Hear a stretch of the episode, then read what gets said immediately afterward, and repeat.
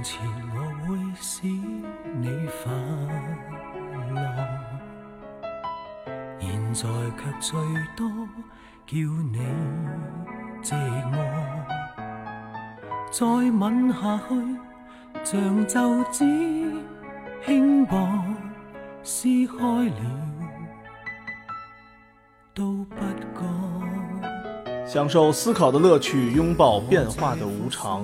全球首个正三观的双人脱口秀聊天节目《社会大白话》，说白话不白话，赵先生度的明白，带您一期一白话。勉强下去，我会憎你，只差那一口气，不信眼泪能令失落的你，难收的覆水，将感情慢慢荡开去。如果你太累。及時地道別沒有罪，牽手來，空手去就去。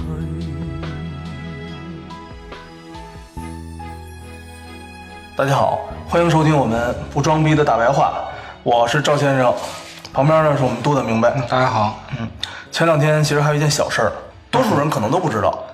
也上热搜了。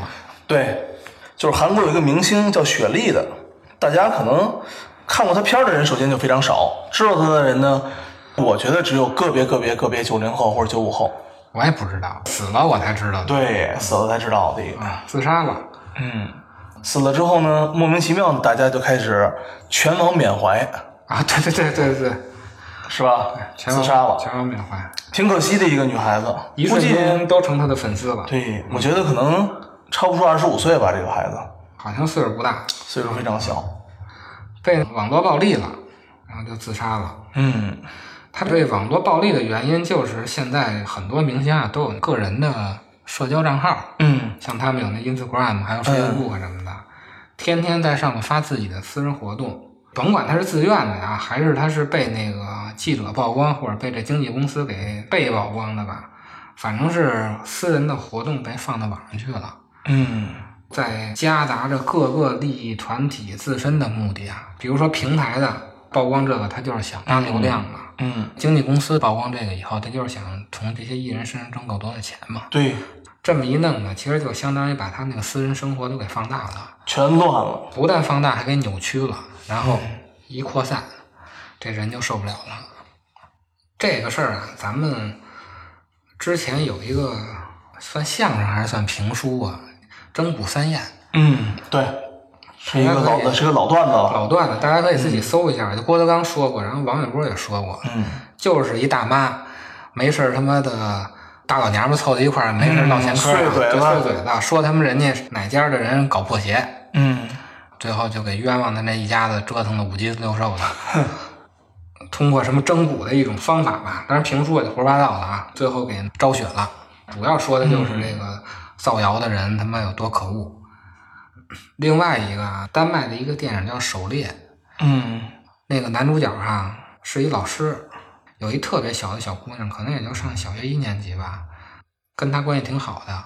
有一天他惹那小姑娘生气了以后吧，那小姑娘就跟校长暗示，男的性骚扰性。骚扰他。校长呢就请了一个心理专家，心理专家呀、就一直往性骚扰方面引导这孩子。其实这孩子第二天就说没有这事儿，但是那心理专家一直就引导。哦，这校长就信以为真了，满处嚷嚷，最后等于这男的就被排挤到整个这个村镇的外边去了嘛，谁看他都不顺眼。嗯，这名字挺有意思的啊，叫 The Hunt，它意思就是每个人都可能成为其他人的猎物嘛。嘴炮其实就是最凶猛了。就是那杆枪。咱们之前说过一个偶像崇拜的这个事儿，粉丝文化的这个事儿，嗯咱们好像提过。虽然这个天堂解体了啊，人们虽然是消解了自我异化的神圣形象，但是另一方面，其实又要面对着非神圣形象中的自我异化，像什么爱自己、偶像崇拜、粉丝文化，这个都是非神圣形象中的自我异化。之前也说过啊，其实爱偶像就爱自己嘛。能满足你的各种幻想。对，等于虽然以前是我们去崇拜一个超越的神圣形象，但是这种非神圣形象中的自我异化，其实跟那个没有什么区别。也就是说啊，祭祀、祈祷这些事儿，其实是以另外一种形式出现的。而祭祀和祈祷，除了磕头烧香以外，还有一种形式就是牺牲，嚯，不是咱们那个献身吗？算是啊，不是咱们现代意义那个牺牲啊，嗯这个牺牲就是牺牲本来的那个意思，祭祀时候杀猪宰羊的那个牺牲哦，啊那不还是趋势吗？啊，对啊。关于这个媒体啊，还有什么经纪公司啊、大众娱乐啊，咱们就不用多说了，其他的很多媒体批评的够多了。咱们可以站在另外一个更广阔的领域去讨论雪莉被网络暴力的这件事儿啊。嗯就是信息时代，我们该如何处理隐私的问题。因为这个雪莉的问题，还有很多明星啊，包括一些普通人被人肉搜索，其实都一样的，都反映出一个问题，就是隐私的归属和使用上的冲突已经日益的尖锐起来了。这个主要就是因为在平台资本主义当道的条件下，隐私同分享有着不可调和的矛盾。所以呢，我们是否需要反思一件事情，就是在未来我们是否还需要隐私？保护隐私是否还是一个正确的价值观？是否需要将隐私从隐和私的概念中剥离出来，转化为信息和数据财产？现在咱们不就是 现在就是数据财产啊！数据财产吗？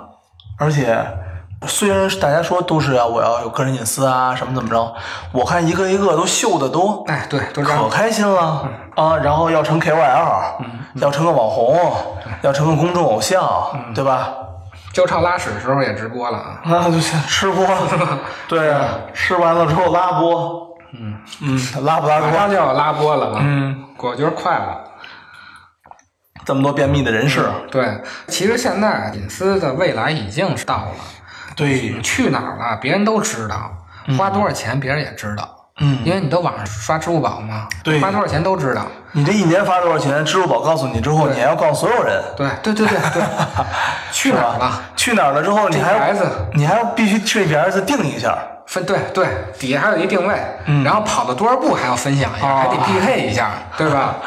是这样的。走步了啊我围着哪儿跑了一圈啊，有了智能穿戴以后，嗯连心跳多少都有人知道，都得秀一下，对吧？对，所以，作为一个透明的人呀，自愿或被迫的交出隐私，供人牟利，已经是一个生活的常态了。嗯，这个供人牟利，就是咱们装软件的时候都有一个什么同意的那个，嗯嗯就是你是否需要把这些数据让你人用完是否让我牟利？对啊，嗯 或者参加开发者的什么那种试验，乱七八糟的，就这东西啊。啊、虽然现在科技也发展的挺快的，但是这个道德转型才刚刚开始。转型的过程中，就会出现隐私在使用上的矛盾，也会出现一方面在保护隐私，就是一方面在分享。嗯 Facebook 就经常因为泄露用户的隐私遭到舆论的攻击嘛。嗯，扎克伯格就是三天两头出来谢罪了。他这么一张二，这个股票上升的多快啊！对呀、啊，不谢罪那他们就跌了。但是他谢罪完了以后啊，没两天回去就还是老一套。为什么扎克伯格屡教不改呢？因为根本就改不了。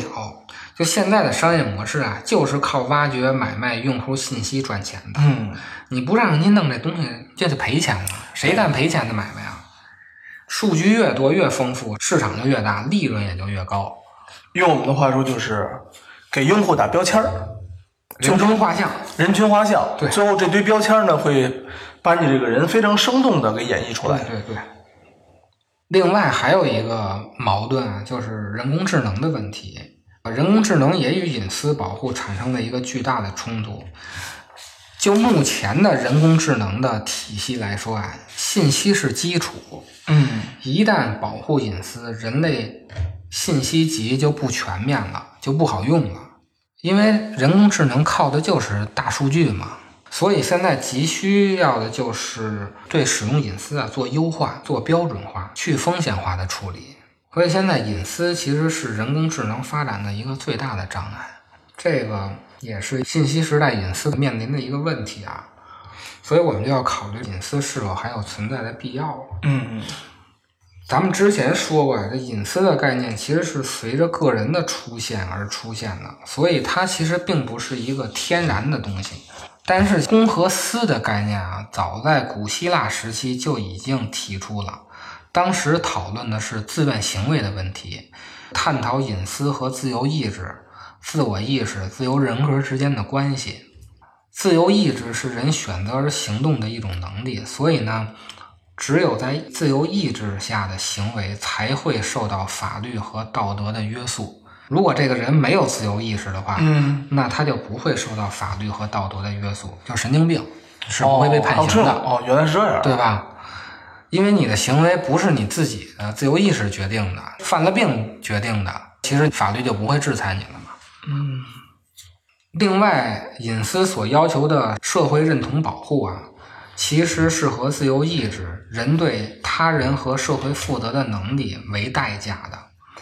也就是说呀，现代一般社会都承认并尊重个人享有一定的隐私和权益，并或多或少限制他人对个人信息的索取和使用，就是你不能窥探别人隐私。嗯与此同时呢，在上述保护的前提下，社会也要求享有隐私的人为自己的选择和言行负责。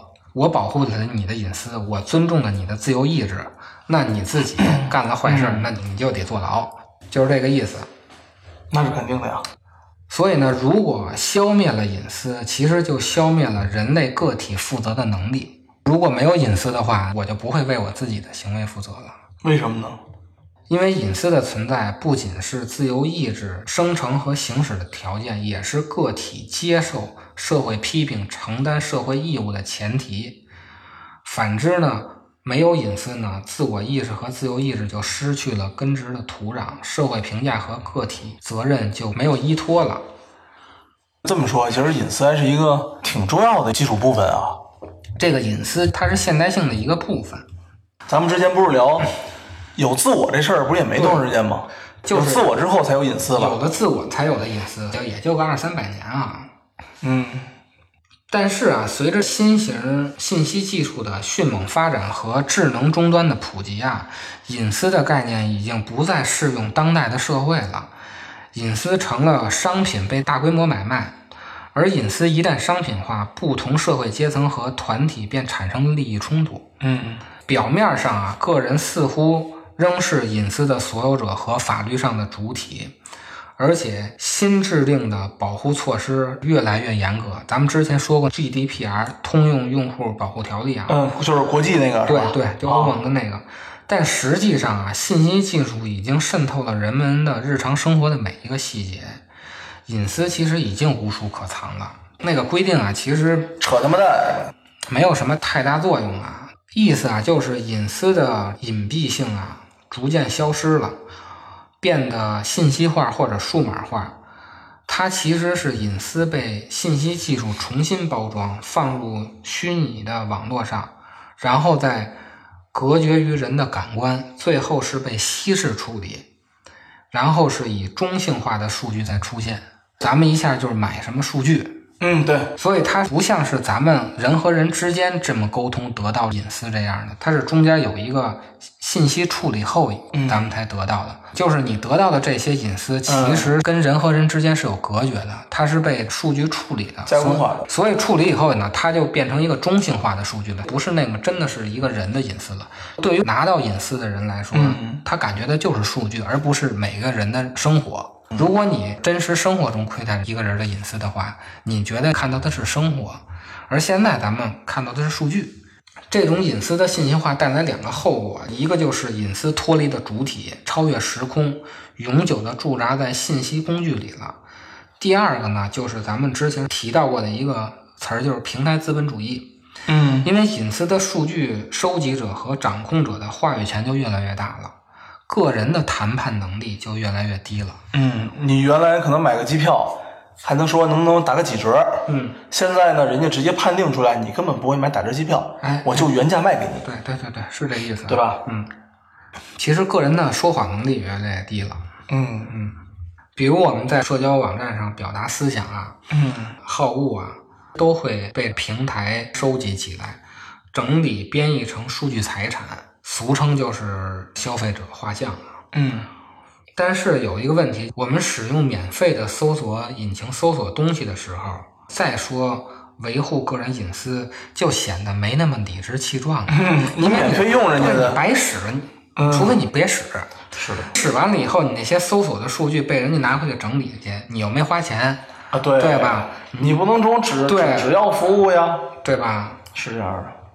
最后呢，慢慢的隐私与道德的价值就脱钩了，而公与私之间的界限其实也就模糊了。嗯慢慢老百姓呢哎也觉得，嗨，就他吧，就他了，一揪就一揪了啊！嗯商家呀，采集个人信息啊，看起来是双赢的，通过更多的信息给个人带来更大的便利嘛，对吧？嗯对我收集的信息越多，我越能为你提供更什么量身定制的服务。对这商家这么说的对，。都这么说。嗯但是这种交换的代价是什么呢？就是削弱人们负责任的能力和自由意志。就是网上都这么说，对别人都这么说，跟我没关系了。对，这个就是个人不再承担社会责任了。嗯，而责任越小呢，权利其实也就越小；对，责任越大呢，权利就越大。按说商家拿到这么多信息以后，权力大了以后，他其实责任大。但是啊，所有的资本啊，都只想要权利，他不想要责任。是谁想的？谁想负责呀？谁想负责呀？白嫖嘛都是。所以呢，现在就出现一个咱们最习以为常的，就是分享。嗯资本一边在媒体和立法层面大声呼吁保护隐私，隐私像自由财产一样受到了前所未有的保护。偏偏这么说啊，另一方面就是鼓励你分享，嗯企图让失去隐私的人们一如既往地承担行为主体的责任。这些数据不是我负责，嗯是你自己分享出去的，你要负责。哦但是分享出来这个利润是我来拿，嗯要权利不要责任。所以啊，分享其实是个陷阱，就是平台资本主义在收集数据、拿到话语权的同时，又不想负社会责任，所以起了一个词儿叫分享就是谎话不是我说的，啊，对，是吧？雪莉这个案呢，就是分享陷阱的这个极端案例。他将自己的隐私分享到了社交媒体上，嗯，获利的是资本。是的。他其实自己没有获得到什么太大的利益。你转发你能破啥利啊？对不对？你自己把你自己生活放网上去，是其实没有什么。包括很多的平台都鼓励你原创，然后哎晚上，UGC 对 UGC 啊，对吧？咱们经常干的嘛，互惠互通对对 UGC。对对，这个获利方其实是资本。嗯就算你是一直播的大佬，人家刷那个火箭有一半的钱是的，也是平台拿的平台拿啊，但是责任还是你要自己承担。对。一出了什么事儿啊，当时那几个小哥不就是吗？哪几个小哥啊？什么天佑啊，什么这啊，对，都是啊，啊，倒霉碎催的，五五开，五五开。什么力哥，力哥，对，全是责任啊您都个人担着吧。全是个人担，对。但是利益呢是资本拿，管这个玩意儿叫分享，嗯，对吧？是这样的。这雪莉也是啊，分享了一大堆自己的隐私啊，其实嗯这应该是他自己分享，不是公司给他分享的，是吧？那具体哪部分是他自己的，哪部分是公司运营的就不知道了。只是啊，他是大众明星，嗯，他其实是被反噬了。他这种反噬被无限放大了以后，导致他自杀的。嗯，其实这种反噬是在每一个人身上都有的，只不过咱们是小老百姓，咱们可能分享的不太多，反噬的也没有那么多。但是你哪天出了事儿，一被人肉的，你就知道，就知道您就就能倒你了。对，倒霉事儿就来了啊。扎克伯格就说过呀、我们现在的隐私观已经过时了，嗯，隐私不再是社会规范，大家不仅乐于分享各种信息，而且喜欢向越来越多的陌生人开放自己，促成了新的社会规范。他这个理论其实也不是说一点道理也没有啊，时代确实是变化了。对，年轻人的想法也不一样对样。，毕竟隐私的概念是现代性的一部分，嗯，而人们进入到现代化呢，放到人类整个文明的时间比起来，那就是非常短的一部分啊。以前大家都关上屁股都在一起睡，是不是？所以我有时候也在想，现在这个自由意识，包括自由人格啊，可能也就是一个插曲。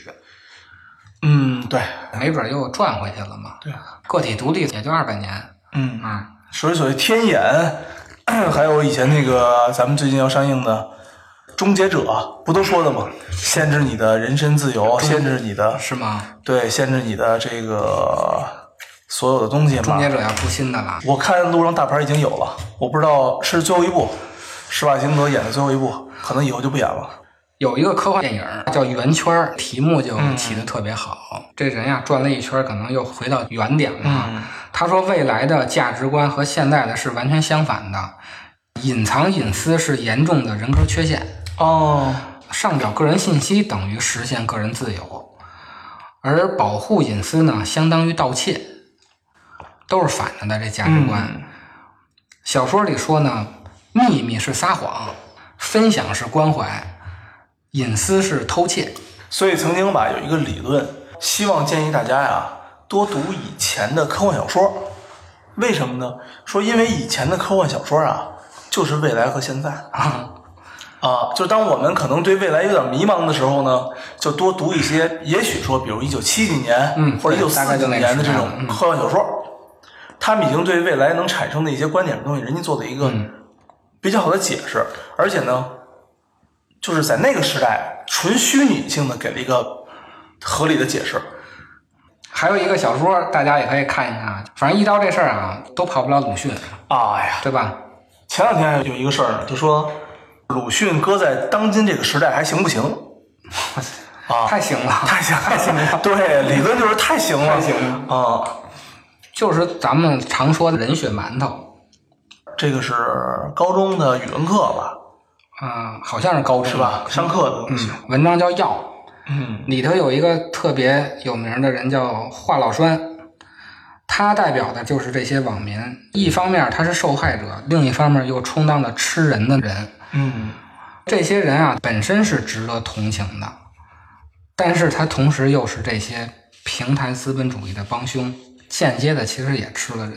革命党死其实并没有引起群众的任何的反应，然后还说他他妈的是瞎鸡巴折腾，是吧？崔雪莉死了，后边指不定什么雪莉呢，每年都会有这种都会有这样。来了以后呢，就大众还是再来一轮儿，还是这一套活儿啊！我爱死你了，太可惜了。是的，是的，我支持你大胆秀对，然后呢，我使劲的看，愿天堂没有恶意，哦大概就这词儿啊。我，文案都说了，嗯嗯，所以其实有机会咱们可以哪天找一个高中的语文课本儿，咱们就语文课本儿这点节选的这个文章，咱把现在的这个社会现象套，哎，咱每一个人看咱拿一本书，哎，这本书说的什么事儿？咱们想想这本书里面说的是啥最后发现老师都没骗你。啊？对。然后呢，你天天在网上社交媒体上都嘚瑟啥？不用看，